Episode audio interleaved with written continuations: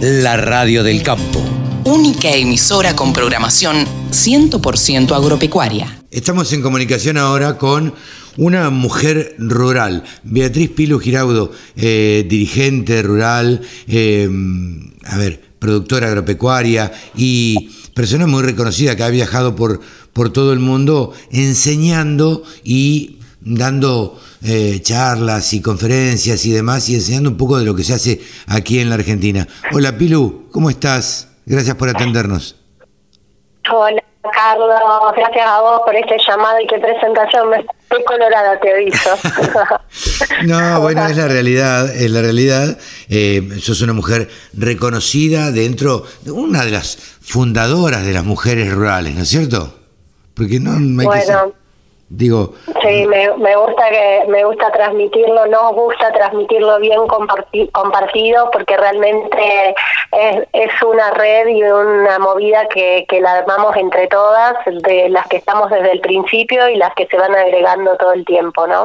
Así es. Eh, puntualmente queríamos consultarte, a ver, ¿cómo estás viviendo en principio la, esta pandemia este, que yo siempre digo, tenemos la suerte los que trabajamos en algo relacionado con el agro, que eh, hemos sido declarados esenciales y de alguna manera podemos movernos, no como mucha otra gente que no tiene un trabajo declarado esencial y, bueno, y tiene que estar eh, de alguna manera lo más quieto posible o con el menor movimiento. El campo siguió trabajando, el campo es el que alimenta eh, a toda la población, con lo cual eh, está muy bien que haya, haya sido declarado esencial. ¿Cómo, ¿Cómo vivís esto? Bueno, tal cual como lo decís, Carlos, primero, o sea, un, ámbito privilegiado, ¿no? No paramos nunca, como decías vos, eh, trabajamos para, para necesidades de las personas de todos los días, necesidades básicas, así que imposible parar.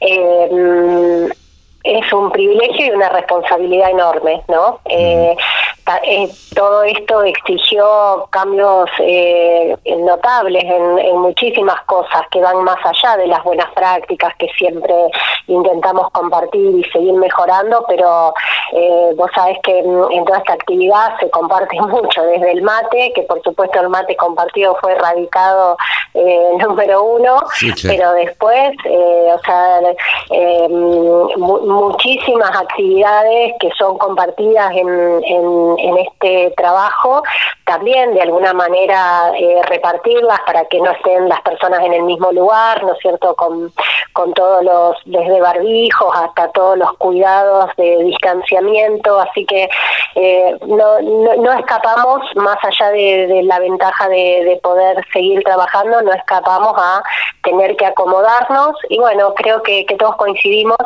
en que esos cambios bienvenidos sean porque nos, nos eh, siguen ayudando a hacer las cosas cada vez mejor, a cuidarnos todos cada vez mejor. Y y cuando te escuchaba no, no, puedo, no puedo dejar de, tener ganas de decir que eh, esta actividad que muchas veces es tan cuestionada y tan señalada, fue prácticamente eh, la única actividad, no solo en Argentina, sino en el mundo entero, que no se detuvo, nos estamos refiriendo a la producción agropecuaria, ¿no? Y eh, todos los parámetros ambientales mejoraron. Entonces, bueno, eh, te decía, no, no puedo dejar de, aprovechar la oportunidad para contarlo, para concientizar y, y, para mm, eh, por ahí eh, darle más ganas.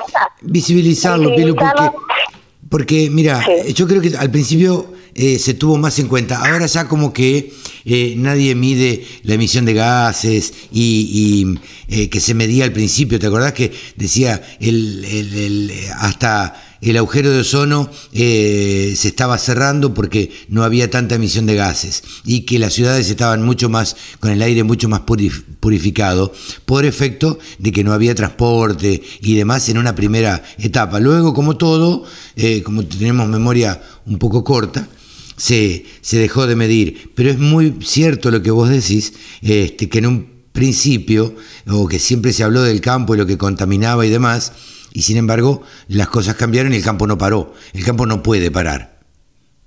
Tal cual, tal cual, y que sea, Carlos, eh, no algo que nos haga decir, bueno, estamos tranquilos, ya está, hacemos todo. No, no, no.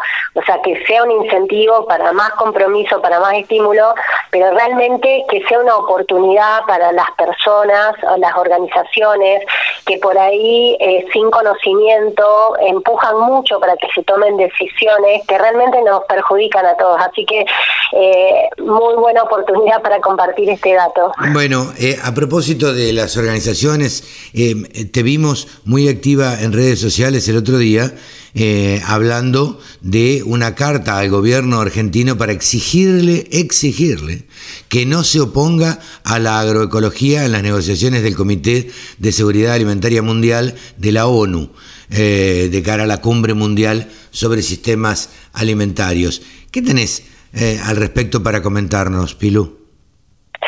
Bueno, vos sabés que yo me sorprendí muchísimo cuando mm. vi esa carta, no entendía nada porque eh, tengo la posibilidad de seguir las, las negociaciones.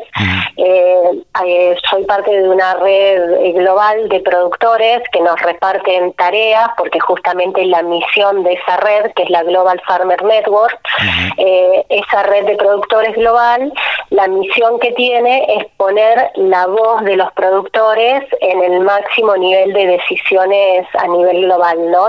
con todo lo referido a la producción agrícola, porque eh, hay una realidad que todas las decisiones se toman sin los productores ni consultados, ni mucho menos sentados en el intercambio. Y entonces, bueno, eso hace que, muchas decisiones se tomen en forma errónea, porque o no se pueden aplicar o no, o no tienen nada que ver con la realidad de lo que vivimos los productores en los distintos lugares del mundo. Entonces, bueno, como parte de la responsabilidad de ser parte de esta red global de productores, me toca seguir estas negociaciones.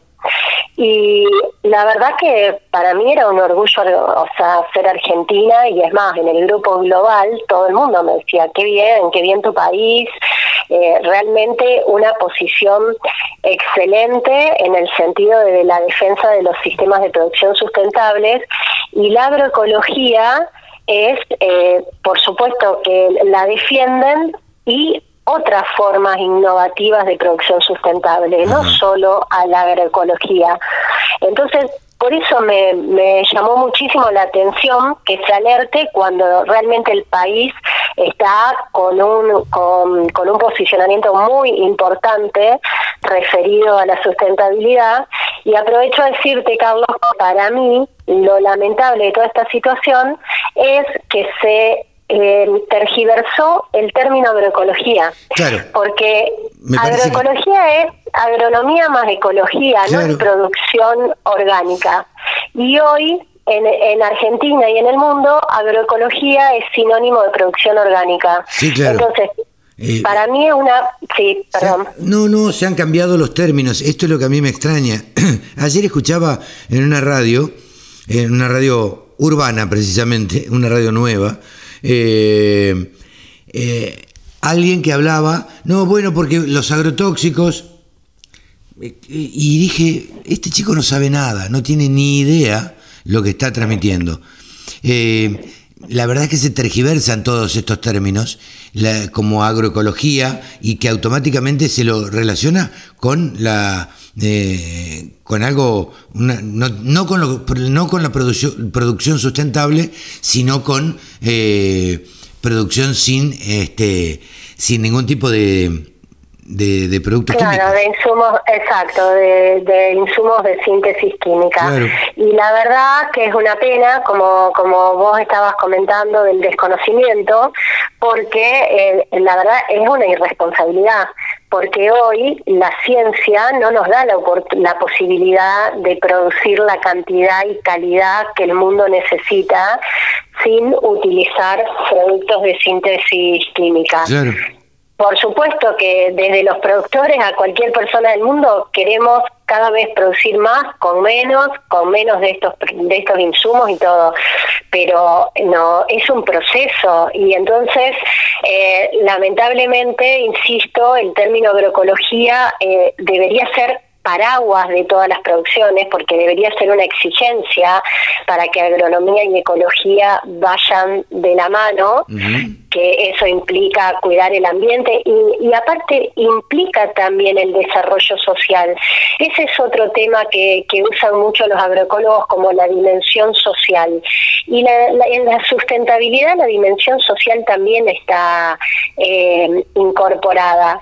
Entonces te diría que para mí el principal problema radica eh, en la tergiversación del término agroecología. Eh, Hoy no podemos producir en forma orgánica sin productos de síntesis química, como decías vos, porque no, no alcanzamos a satisfacer la demanda mundial, sería una irresponsabilidad. Y hay un montón de tecnologías como Argentina, que es líder en ese desarrollo de tecnologías, como es la siembra directa y otros procesos dentro del sistema, que son reales tecnologías para mantener a los suelos fértiles, para disminuir las emisiones y para poder tener un equilibrio entre producción y ambiente. Y más del 80% del mundo no usa este sistema. Entonces, realmente, mientras vamos en camino de que tengamos soluciones para prescindir de los insumos de síntesis química, aprovechemos a usar las tecnologías que ya están probadas, que ya dan resultado. Claro. Eh, ¿Vos crees que estos temas se han politizado? Yo creo que no solo que se han politizado, sino que se están usando para intereses particulares. A ver, y eso es, inadmisible. Y porque esto genera oportunismos, eh, Carlos. Entonces, bueno, si, si yo no tengo lugar em, en, en este ámbito, no encuentro lugar o porque eh, no me incorporé a tiempo, bueno, creo que siempre hay tiempo de incorporarse, pero porque no me incorporé o porque no o porque no soy parte o, o porque eh, la mayor parte de la sociedad quiere escuchar que no se usan productos de síntesis química, por ejemplo, y, y a esa a esa gran parte de la sociedad como que se posiciona en eso, por ahí no tiene el conocimiento ni la visión de si va a alcanzar la producción o no, o a cuánta gente le tiene que llegar o no. Entonces, irrumpen estos movimientos que, eh, digamos, lo que hacen es eh, dar, dar respuesta a ese reclamo de la sociedad, pero ¿Por qué oportunista? Porque en realidad buscan un rédito de sobresalir y de tener un espacio para ellos mismos o para la sociedad o para lograr algo a cambio al mostrar que le están dando respuesta a ese reclamo a la sociedad. Pero eso es irresponsable porque para ponerte un ejemplo, los eh, movimientos em, para mí no son ambientalistas, porque los ambientalistas de verdad con conocimiento mm. realmente analizan todas las variables, intercambian y, y, y, encontrás grandes acuerdos.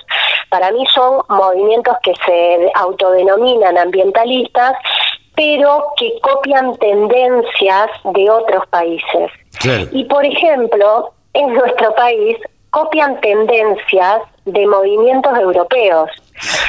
Hay muchos movimientos europeos que reclaman cosas en Argentina de la producción que no solo que ellos mismos no, no lo cumplen, sino que Argentina cumple con creces un montón de indicadores de sustentabilidad, pero a ellos no les conviene reconocer, reconocerlos porque ellos son grandes consumidores nuestros, entonces a ellos les conviene que nuestra producción sea barata para comprarla a ellos más barato, ¿me entendés? entonces es hasta antipatriótico, ¿viste? Porque vos te estás plegando a movimientos globales que en realidad van por, por posicionamiento geocomercial o geopolítico, van en contra de tu propio país.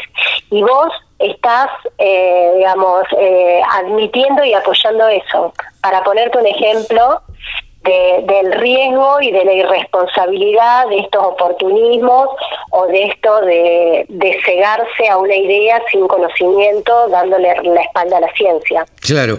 Em, me, acordaba de otro ejemplo de esto que tuvo que dar marcha atrás eh, con esto que se pensaba hacer eh, eh, que los lunes sin carne también, ¿no? una, una, una locura, no sé, plantear desde el gobierno que que los lunes no se coma carne. ¿Viste? Me parece que defender eso eh, es una locura. Eh, déjenme, y es coartar un poco, la, tratar o intentar de tratar de coartar la libertad de las personas. Digo, ¿cómo me vas a decir lo que puedo comer o lo que no puedo comer? Ese es un, un, ejemplo perfecto de oportunismo también, como para sobresalir por algo sin el suficiente conocimiento, eh, análisis eh, eh, de, y, y, todo esto ligado a la ciencia, Carlos. Sí. La verdad que eh, mm, e, eso fue increíble porque aparte otra vez Argentina es el que está instalando a nivel global para todos que van en contra de la ganadería, está instalando toda una serie de indicadores y mediciones para mostrar cómo un país que tiene adoptada la siembra directa casi en forma masiva uh -huh. y tiene mucha ganadería de pastizales, la, eh, las emisiones de, de, la ganadería son prácticamente compensadas por la captura de carbono en los suelos, por los pastizales y la no remoción. Claro. O sea, eh, vos te das cuenta que es, es, ciencia, experiencia, años de datos, de indicadores. Años de trabajo, años una, de investigación. Tal cual, y es una herramienta probada que debería ser utilizada por todo el mundo en vez de buscar prohibiciones y todo eso. Por sí. supuesto que mientras tanto hay que trabajar para ir logrando todo, todo, todos esos objetivos, pero hay que hacerlo de manera responsable. Totalmente, estamos hablando obviamente de esta propuesta que había hecho el ministro de Ambiente y Desarrollo Sustentable de Argentina, Juan Cabandier, eh, que yo la verdad me preguntaría, a ver, cuáles son los conocimientos que tiene sobre el ambiente Juan Cabandier, ¿no? Como me preguntaría sobre otros, pero igualmente eh, es a lo que nos estamos refiriendo. Eh, eh, esto es una, una, locura que se trate de hacer este tipo de cosas cuando en la Argentina creo, y me da la sensación que de vos, que fuiste presidenta de Presid y, has ocupado otro, otros cargos este, también dirigenciales, las cosas se están haciendo y muy bien en la Argentina. Es lo que estabas diciendo vos recién. Entonces, creo que somos ejemplo, creo que somos ejemplo de aplicación de tecnología, no solamente para producir más, sino para producir mejor. Tal cual, tal cual. Y nosotros eso, por supuesto que como decíamos recién, Carlos, no es que son recetas acabadas, trabajás con la naturaleza claro. y estás en mejora continua, permanente. La ciencia nos da todos los días más herramientas para hacer las cosas mejor y cuidando el ambiente y las personas. Pero, eh, o sea, nosotros tendríamos que estar pidiéndole al mundo que adopten realmente todas estas tecnologías probadas que tenemos que son de real solución y trabajar para hacer las cosas mejor, pero no plegarnos a movimientos sin ningún tipo de conocimiento. Y, y, lo que vos decías, yo creo que alguien, por ejemplo, como es el ministro Cabandier, eh, en una cartera de, como la que está ligada al ambiente, al no tener conocimiento, tiene cualquier, cualquier, por supuesto que cualquier cartera exige eso, pero ambiente, ni más ni menos, uh -huh. exige la máxima consulta con los que tienen el conocimiento al respecto. Y otra vez caemos en lo mismo. Argentina es un ejemplo en ese sentido. Es más, eh, si no quisiera caer en nada de, del ámbito privado, eh, tienen al INTA al alcance claro, de la mano con claro. todos los indicadores, un organismo oficial que es un orgullo en el mundo. Entonces, eh, realmente eh, hay que hay que decirlo con, con todas las letras esto porque si no nos confundimos parece que son movimientos o posicionamientos que nos están cuidando y muy lejos de estar cuidándonos están perjudicando al país entero Totalmente. no solo a la actividad Totalmente, totalmente. Gracias por, por esta charla, Pilo. La verdad que siempre es un gusto eh, charlar con vos. ¿Cómo andan las mujeres rurales? Gracias a vos por esta posibilidad. Las mujeres estamos imparables, yo creo que ya lo charlé con vos. Sí. Esta, esta, red que, que, se armó casi por rebeldía para mostrar cuántas éramos, no, no dejamos de crecer, no dejamos de, de crecer en, en líneas de trabajo, en invitaciones que tenemos para participar en distintos lugares. Así que ahora estamos en la etapa de, mm, eh, trabajamos en tres ejes de trabajo distintos, uno que tiene que ver con la conectividad, con, está muy ligado a la educación y a la capacitación. Este eje está con una serie de capacitaciones que está todo virtual, por supuesto, que está resultando un éxito. Eh, la estamos llevando adelante de la mano de la Facultad de Ciencias Agropecuarias de la Universidad Nacional de Córdoba.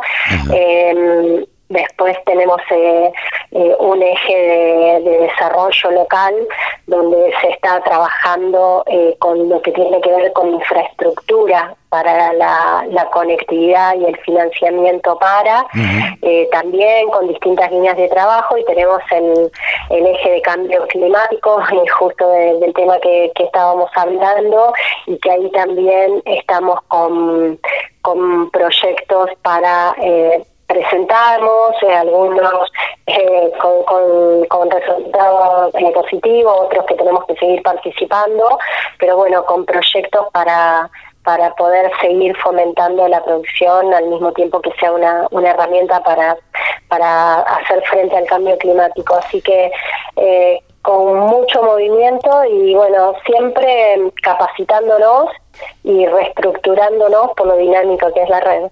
Pilú, siempre es un gustazo charlar con vos. Los micrófonos de la Radio del Campo siempre están a disposición eh, para, para, lo que necesiten las mujeres rurales. Siempre tratamos, casi siempre en los programas de, del sábado eh, que, conduzco yo, em, tratamos de sacar alguna mujer rural para que nos cuente. Pero bueno, este, teníamos ganas de, de charlar. Este, siempre nos da ganas de charlar cada tanto contigo. Un beso grande y muchas gracias. Un placer enorme, Carlos. Gracias a vos. Y bueno, siempre a disposición. Beso grande, beso para beso Grande. Saludos. Sumate. Entre todos hacemos la mejor radio. La radio del campo.